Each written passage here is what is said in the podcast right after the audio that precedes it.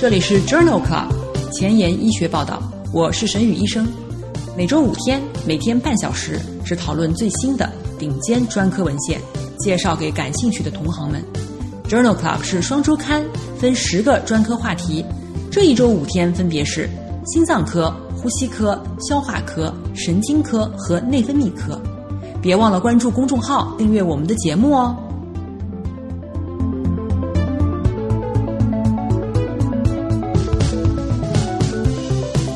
日头条：一，FDA 批准磷酸鞘氨醇一受体调节剂治疗多发性硬化。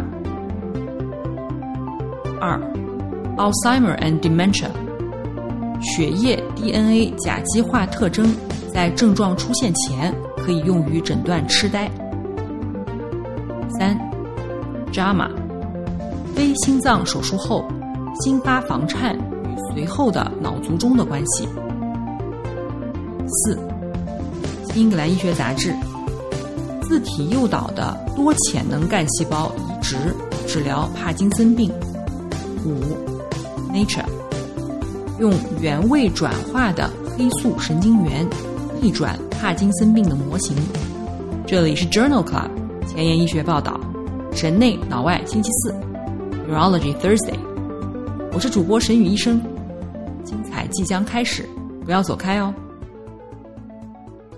今天的新药研发，我们来聊一聊西尼莫德。西尼莫德是新一代选择性磷酸鞘氨醇受体调节剂，磷酸鞘氨醇受体。存在于中枢神经系统特定细胞的表面，驱动了多发性硬化患者中枢神经系统功能的损伤。西尼莫德通过血脑屏障进入多发性硬化患者的大脑中，与磷酸鞘氨醇受体结合，延迟患者残期进展，保留认知功能。在二零一九年三月，FDA 批准了西尼莫德治疗。复发性多发性硬化，西尼莫德的三期临床实验已经发表在《Lancet》柳叶刀杂志二零一八年三月刊上。这篇文章合并了 Opera One 和 Opera Two 两项三期临床研究。这两项事件驱动的双盲三期临床研究纳入了一千六百五十例继发进展性多发性硬化的患者，在基线时。首次出现多发性硬化症状的平均时间为十六点八年，转化为继发进展型多发性硬化的平均时间为三点八年。百分之六十四的患者前两年没有发作，百分之五十六的患者需要辅助行走。参与者被随机分配至西尼莫德组和安慰剂组，治疗三年或者直至疾病进展。两组中。有百分之二十六和百分之三十二的患者出现了三个月的实证的残疾进展，相对风险降低百分之二十一，P 值等于零点零一三。不良事件发生率分别为百分之八十九和百分之八十二。以下的不良事件，西尼莫德组比安慰剂组更加频繁，包括淋巴细胞减少、转氨酶升高、开始治疗时心动过缓。和心动过缓、黄斑水肿、高血压、水痘带状疱疹再活化以及惊厥，这两项三期临床研究认为，西尼莫德能够降低残疾进展的风险，其安全性与其他的磷酸鞘氨醇调节剂是类似的，可能成为进展性多发性硬化的有效治疗方法。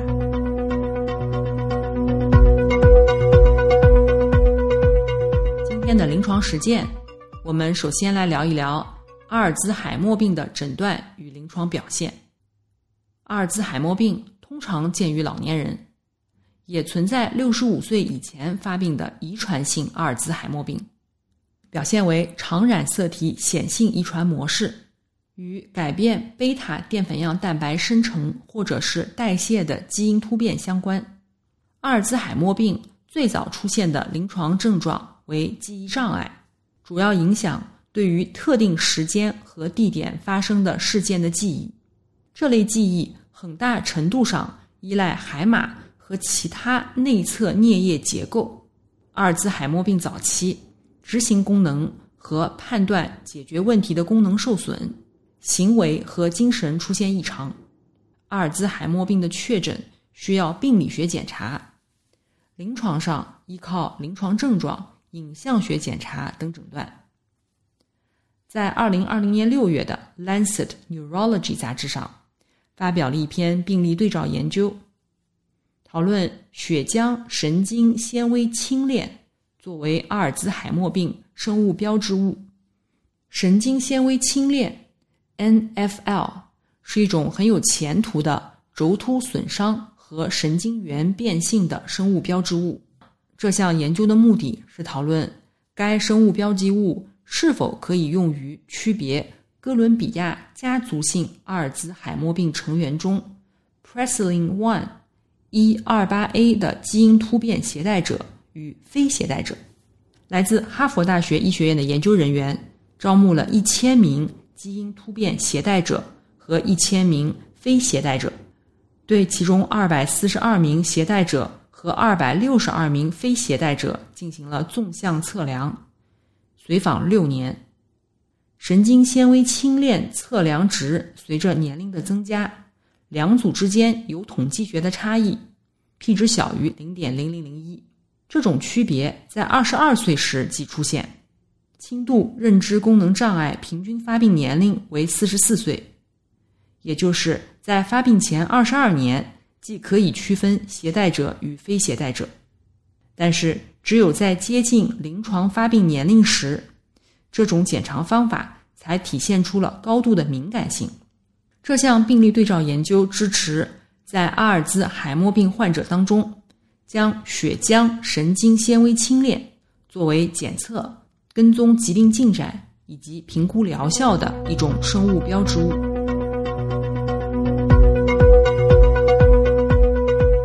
在二零二零年七月的《Alzheimer's and Dementia》杂志上，发表了另外一篇文章，讨论使用血液 DNA 甲基化特征诊断阿尔兹海默病。这项研究旨在评价血液 DNA 甲基化模式是否可以用来区别痴呆症状出现以前的患者。研究对于七十三名痴呆诊断前的患者和八十七名对照组。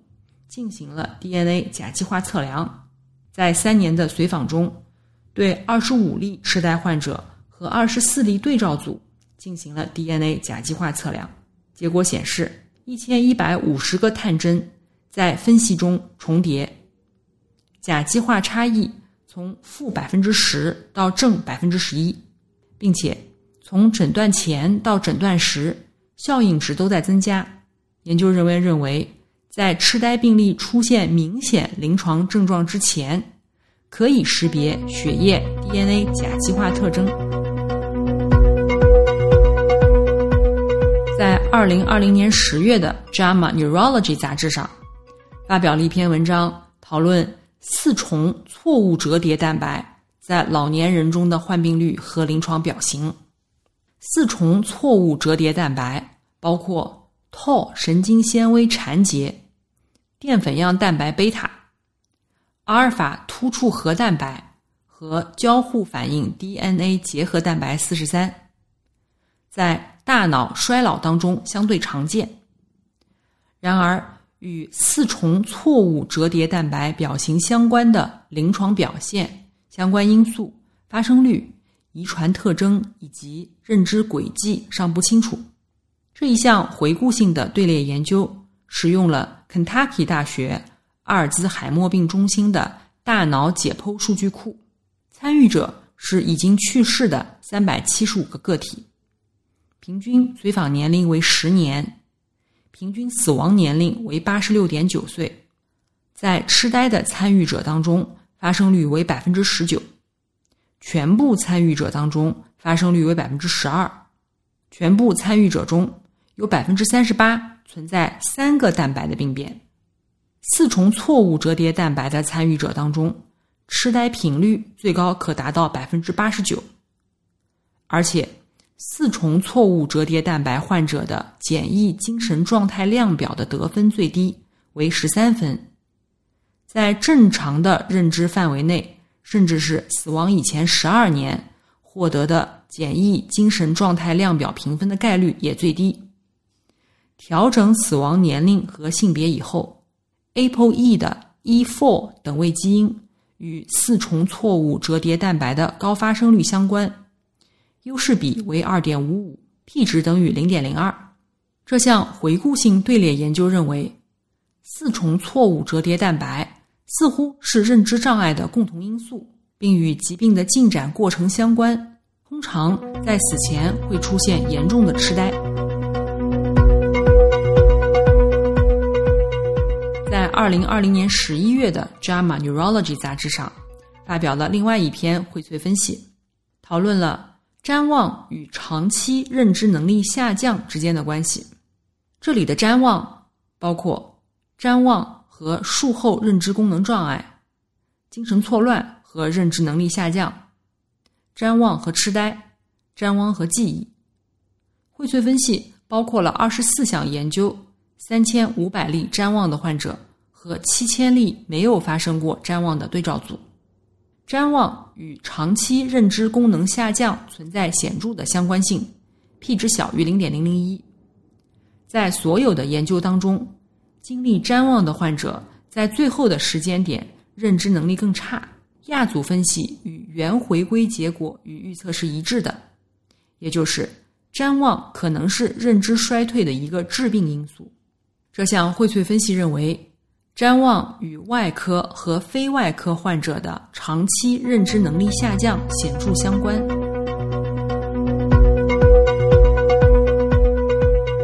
同样是在《JAMA Neurology》杂志上，发表了另外一项观察性的临床前研究，向没有认知障碍的研究参与者披露淀粉样蛋白成像的结果的短期心理影响。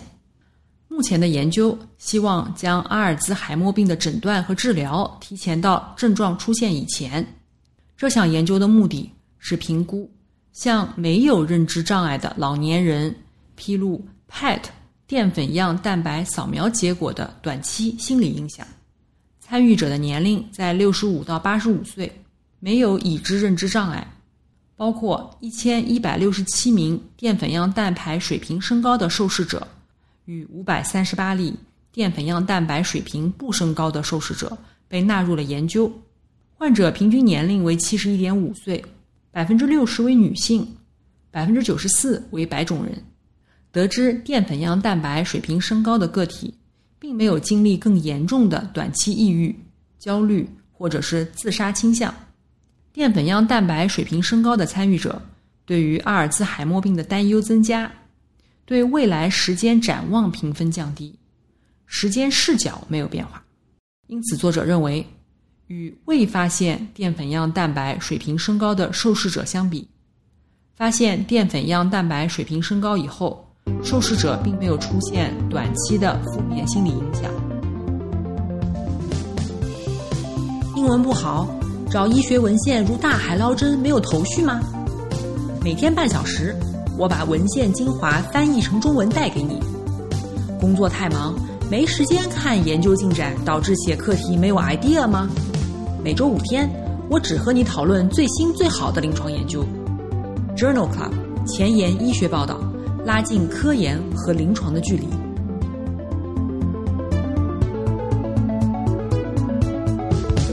今天的临床实践第二部分，我们讨论一下缺血性脑卒中。缺血性脑卒中主要分为三种类型：动脉局部原位阻塞，可以由动脉硬化、动脉夹层、动脉炎或者是纤维肌性发育不良导致，可以并发血栓。第二种类型是栓塞，身体其他部位的血栓脱落。第三种类型是全身性的灌注不足。在《Stroke》杂志二零二零年十二月刊上。发表了一篇病例对照研究，研究的目的是定量和定性的评估脑血栓的组成和结构，并将其与静脉血栓收缩或者回缩征象以及急性缺血性脑卒中的病因、严重程度、持续时间和预后联系起来。研究人员对于四十一例脑血栓的高分辨率电子显微扫描图像进行了量化，以获得其详细的细胞和非细胞成分。脑血栓致密孔隙度极低，组成以多面压缩血红蛋白，也就是多面细胞 （polyhydrocyte） 为主，纤维蛋白、血小板聚集在外周。这两项发现都表明。血栓在体内收缩，多面细胞的含量与脑卒中的严重程度直接相关。病程较重的病例以纤维蛋白素为主，病程较轻的病例以纤维蛋白海绵为主 （fibrin bundle 和 fibrin sponge）。脑血栓中血小板的总含量小得惊人，而血小板聚集物的高含量是卒中严重程度的标志。纤维状纤维蛋白在动脉粥样硬化来源的血栓形成中占优势。使用了溶栓药物以后，血栓以陈旧性的纤维蛋白为主。心源性血栓以新鲜的纤维蛋白为主。血栓患者的红细胞纤维蛋白与血小板分层十分常见，往往预后较好。伴有较多白细胞的血栓，死亡率较高。这项病例队列研究认为，大多数脑血栓发生了静脉血栓收缩或者是回缩，其临床的重要性可能被低估。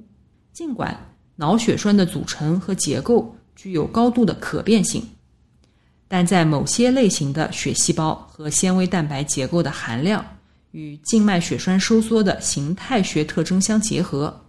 可以与急性缺血性卒中的临床病程和预后相关。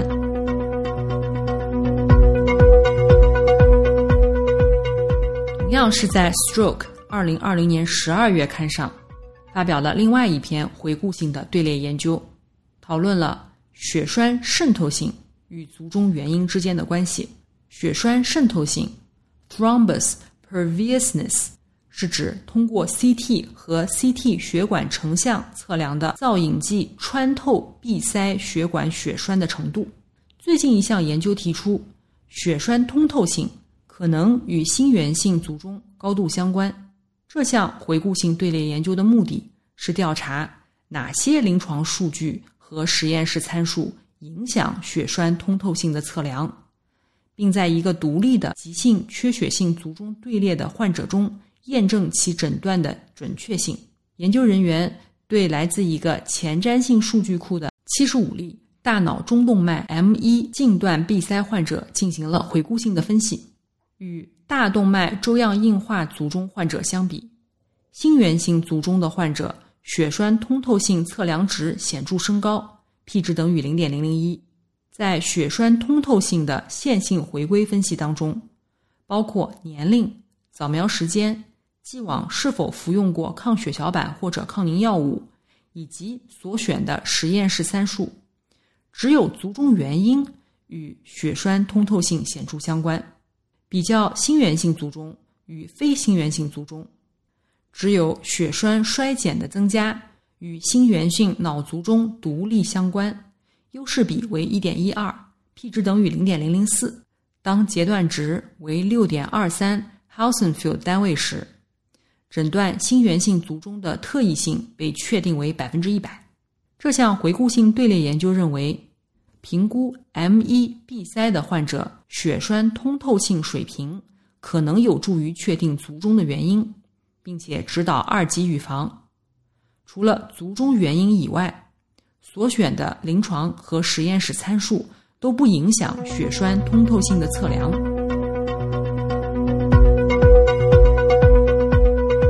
在《JAMA Neurology》二零二零年十月刊上，发表了一篇《Navigate Issues》研究，讨论了来源不明的栓塞性卒中后再发缺血性卒中的特点。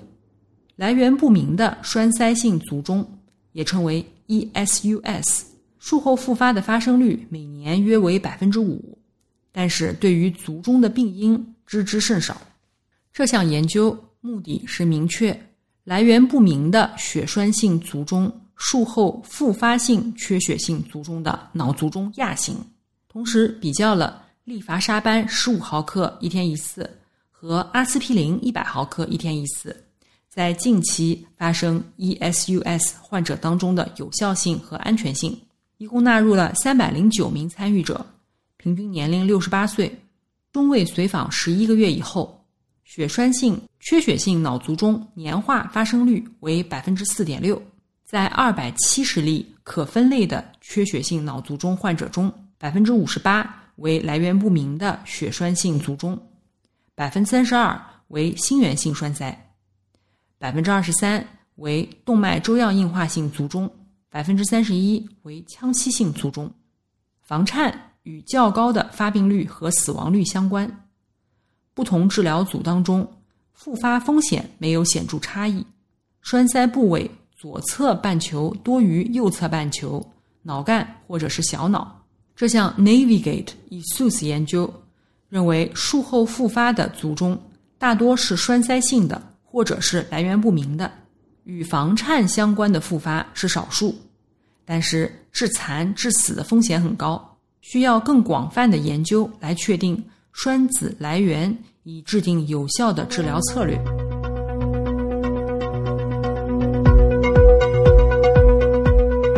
二零二零年九月的《JAMA》杂志上发表了一篇研究，讨论非心脏手术术后新发房颤与随后的脑卒中。和短暂性脑缺血发作之间的关系。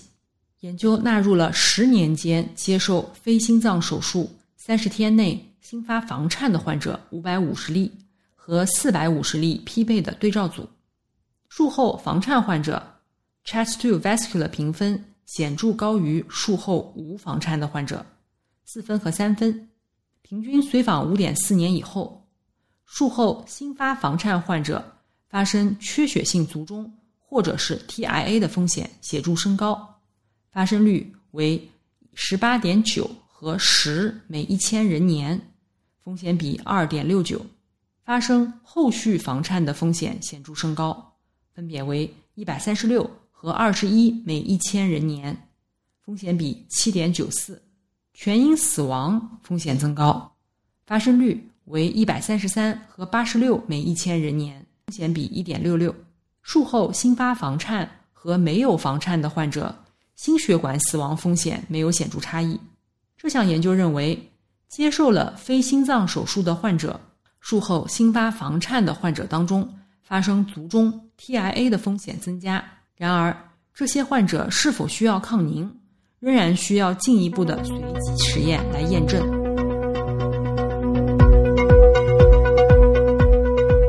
今天的医学前沿。我们来聊聊两篇关于帕金森病的治疗的文章。第一篇文章发表在二零二零年五月的《新英格兰医学杂志》上，这是一篇概念验证阶段的研究，采用自体诱导的多潜能干细胞来源的多巴胺组细胞移植治疗帕金森病。这篇文章报道了一例接受自体中脑多巴胺能组细胞移植的病例。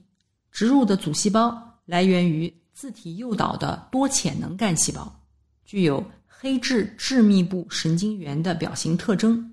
这些细胞被植入一例帕金森患者的鞘核，先左半球后右半球，间隔六个月。移植后不需要免疫抑制治疗，使用 PET 扫描显示移植物分别存活了二十四个月和十八个月。在植入十八到二十四个月期间。患者自述症状有所改善，这一时间范围与多巴胺能神经元在鞘核上逐渐重新分布是一致的。同时，左旋多巴的等效日剂量降低了百分之六。这项概念验证阶段的研究认为，自体细胞疗法的一个目标是患者无需免疫抑制治疗，但是自体细胞方法成本更高，需要投入更多的人力物力。而且每次使用时都需要进行事先的制备和安全检测。在二零二零年六月的《Nature》杂志上，发表了一篇基础研究，讨论了用原位转化的黑素神经元逆转帕金森病。帕金森病的大多数治疗策略旨在防止神经元丢失，或者是保护脆弱的神经元回路。这篇文章报道了一种通过去除 RNA 结合蛋白 PTB，也称为 PTBP1，将分离的小鼠和人类新型胶质细胞高效的一步转化为功能神经元的方法。在小鼠大脑模型当中，研究人员验证了来自大脑不同区域的新型胶质细胞。转化为不同的神经元亚型，并重新填充内源性神经回路。利用化学诱导的帕金森病小鼠模型，中脑新型胶质细胞向多巴胺能神经元的转化，其轴突参与了重建黑质纹状体回路。利用反义寡核苷酸短暂抑制 PTB。将新型胶质细胞转化为神经元，实现了疾病表型的逆转。因此，作者认为这种方法可能可以用来替换神经退行性病变中丢失的神经元。今天就聊到这里。我们的节目在微信、微博、喜马拉雅上同步更新。如果有什么意见或者建议，可以给我留言。明天是内分泌代谢星期五。不见不散。